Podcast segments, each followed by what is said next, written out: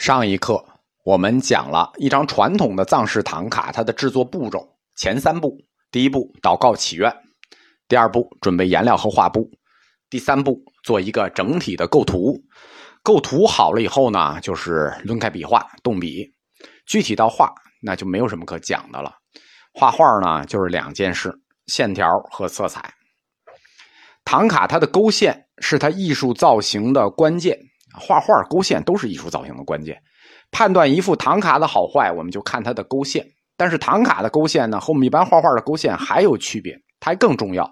第一，它勾线要接近圆部分的底色，就这佛底色是什么？这勾线要接近这个底色，这个勾线要跟色块统一。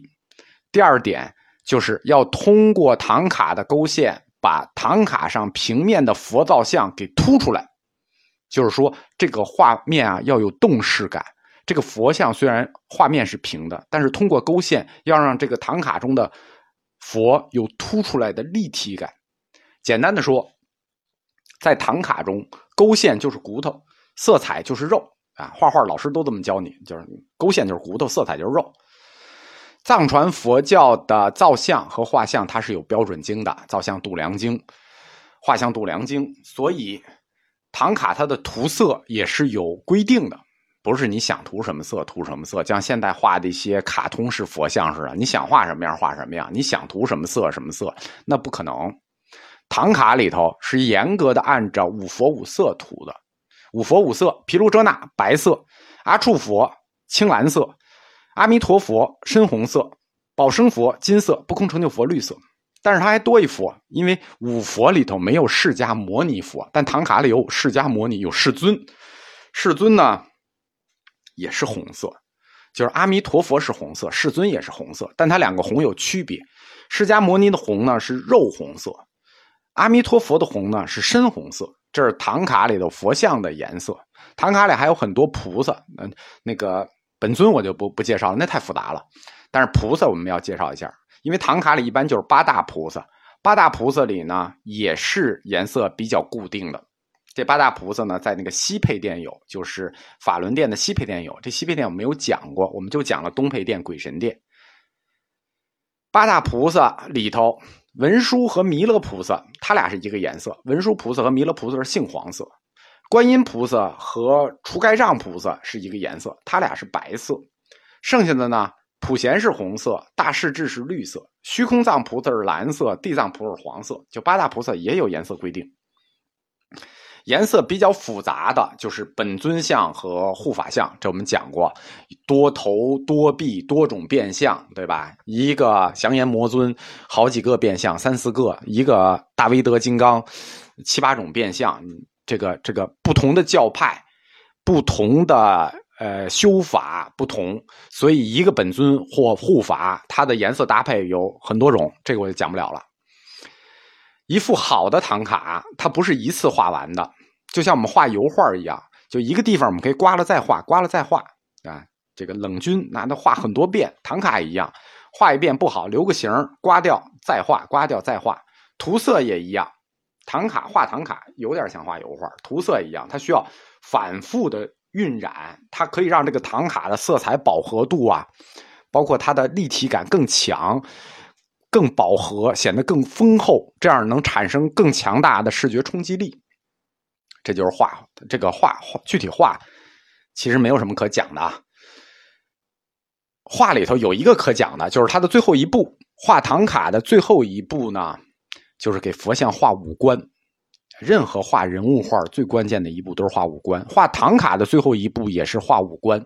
这个画五官这步呢，有一个专门的名字叫开眼目。给唐卡开眼目是最关键的一步，也最体现这位画师的技术。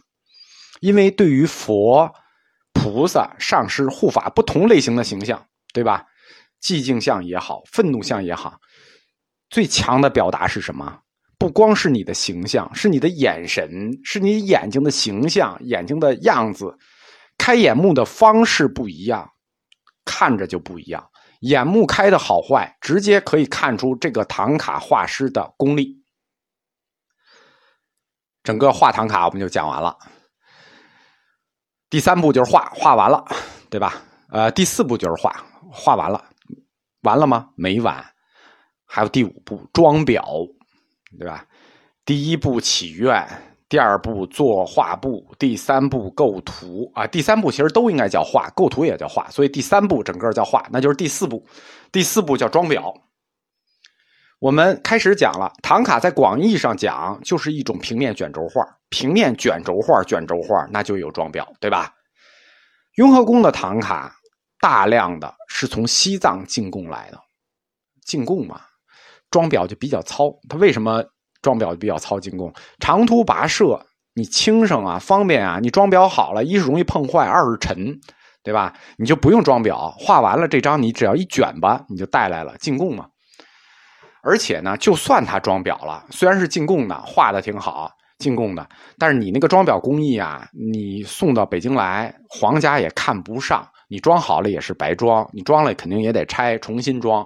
因为书画装裱工艺那是汉地的强项啊，对吧？你不能以己之短博敌之长。所以，这个藏地的唐卡进贡到北京来，全是这种什么也没有的。来了北京之后，重新装裱。到了乾隆年间呢，内地的唐卡装裱就出了统一的规范，就是该怎么装裱就也有规范了。我们中国工匠就是这个这个特点，所有的事情做久了，他能给你做出一套流程和标准来，包括这个卷轴的尺寸、用料，比如木质啊、什么木、铜制啊、包银，卷轴边是素轴啊。还是金刚杵形式啊？那得根据画面选，是素轴、金刚杵，甚至一些高档的卷轴，它上面镶什么样的宝石，对吧？镶绿松石、镶珊瑚，那都不一样的。我们汉族特别擅长于干这种繁复细碎的事情，往好听了说，就叫精益求精吧。高级的唐卡装完卷轴，装裱好了之后，裱还有裱，裱完了之后，装完卷轴之后。高级的唐卡还有一道工序，要蒙纱，就是在唐卡的表面上要蒙上一层纱，起到遮蔽的作用。一是遮蔽，啊，也也不得不，你也不适合直接看。这层蒙纱叫唐帘，就是门帘的意思，叫唐帘。高档唐卡都是有唐帘的，不是你直接一眼就能看见的，得打开唐帘。藏地的这个装裱制作呢？就没有我们这么复杂了，它就很简陋了，直直接一弄。但是从现在的审美角度来看呢，藏地的那个装裱唐卡还是相对比较好看的。为什么呢？因为原始风嘛，就简约风嘛。像这种汉地的繁复阴柔的审美呢，实际是乾隆朝所特有的一种审美。唐卡一般就这四步啊，这这这就完了，装裱完了。但是呢，有一个特例。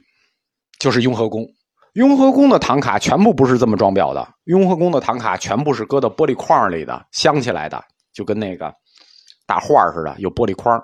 原因其实很简单，它原来也是这么装裱的，但是每天这么多人参观，对吧？你瞎摸怎么办？被香烟燎了怎么办？所以雍和宫的唐卡就是特殊装裱，全部是玻璃窗，就是玻璃架子。全部搞定之后，我们讲。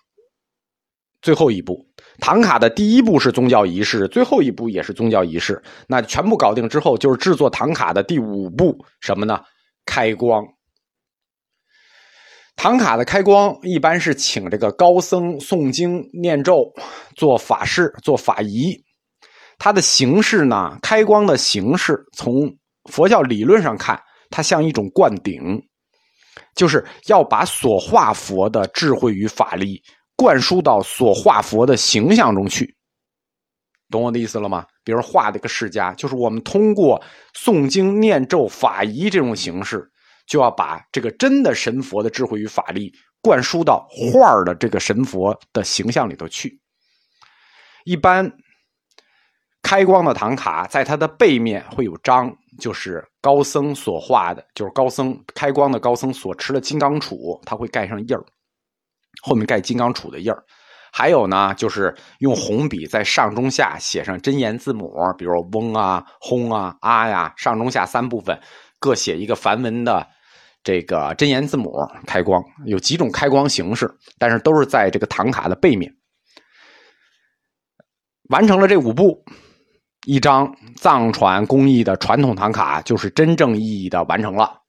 我们讲这是一个庞大的学科，我们只是简单制造，呃，介绍一下工艺啊。雍和宫呢有几幅重量级的唐卡值得一看，比如班禅楼的乾隆佛装说法图，就是他做文殊像的说法图；一个是万福阁墙上的四十一幅如意宝树佛本生记，一幅是石轮殿北墙的西方极乐世界，一幅是永佑殿的堆灵秀唐卡。甄嬛做的绿度母，这样班禅楼里的和戒台楼里的我们就讲完了，法器和唐卡讲完这些，我们就可以去雍和宫整个建筑群的最后一个建筑——遂成殿了。